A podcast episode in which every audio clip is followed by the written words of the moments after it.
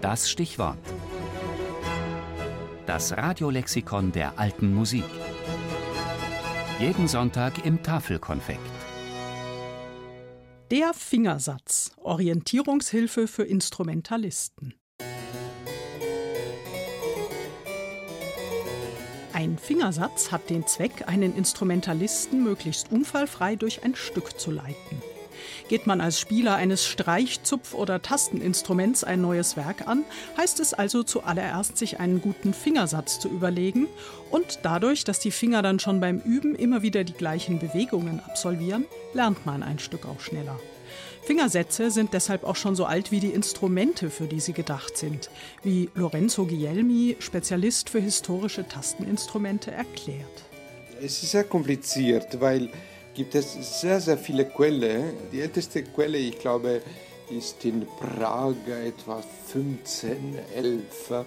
Die sprechen uns über eine Benutzung des Fingersatzes, das anders ist als heute in einer Klavierschule.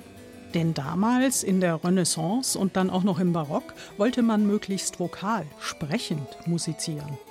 Also gab es sogenannte gute und schlechte Noten oder Finger und man spielte beispielsweise eine Tonleiter oder eine aufsteigende Melodie auf einem Tasteninstrument, oft mit einem Fingersatz wie 2, 3, 2, 3, 2, 3. Und immer ist dabei der erste Finger wichtiger als der zweite in der Reihe, was einem modernen Pianisten oder Organisten vollkommen abstrus scheint. Aber das heißt nicht, dass man einfach immer zwei Noten zusammenbindet, sondern durch diesen besonderen Fingersatz erreicht man eine ganz subtile artikulatorische Differenzierung. Und ist eine ganz feine und raffinierte Unterschied, aber das ist, was die Alten haben gerne gehabt.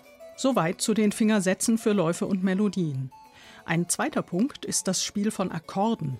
Moderne Tastenspieler versuchen hier stets so von einem Akkord zum nächsten zu wechseln, dass ja keine Löcher dazwischen entstehen. Da haben die, wie Karl Philipp Emanuel Bach sagt, von Griff zu Griff gespielt. So, die haben nicht gedacht, oh, jetzt bin ich mit dieser Akkorde und jetzt vorbereite ich den nächsten Akkord und dann vielleicht mache ich eine stumme Fingerwechsel. Nein, die haben von Griff zu Griff und entstanden damit sehr oft eine etwas luftigere und mehr artikulierte Akkordenspiel. Lange hieß es übrigens vor allem in deutschen Landen auch, der Daumen solle möglichst wenig und schon gleich gar nicht auf den schwarzen Tasten benutzt werden. Erst bei Johann Sebastian Bach ließ sich das manchmal nicht mehr vermeiden weil Bach hat sehr viel die neue Tonarten benutzt und diese Daumenbenutzung ist gebunden zu den neuen Tonarten, wie Bach in den wohltemperierten Klavier benutzt hat. Wenn man in Cis-Moll oder As-Dur spielt, kann man sicher nicht mehr die Tonleiter mit 3-4, 3-4, 3-4 spielen. Wobei es sich hier noch immer nur um Ausnahmen handelte von der modernen Art, eine Tonleiter oder einen Lauf auf dem Klavier zu spielen, 1, 2, 3, Daumenuntersatz 1, 2, 3, 4, 5, war man bis in die Romantik mit ihren seitenlangen Legatobögen noch weit entfernt. Deshalb betont Guilhelmi, das ästhetische Prinzip von die gute Finger und schlechte Finger, das war wesentlich und ohne diese, ich glaube, kann man wirklich nicht gut diese Musik spielen. Und sollte Ihnen nun schon der Kopf schwirren von all diesen Fingern und ihren Sätzen, dann lassen Sie mich noch eines draufsetzen. Für Organisten gibt es nicht nur einen Finger, sondern auch noch einen Fußsatz.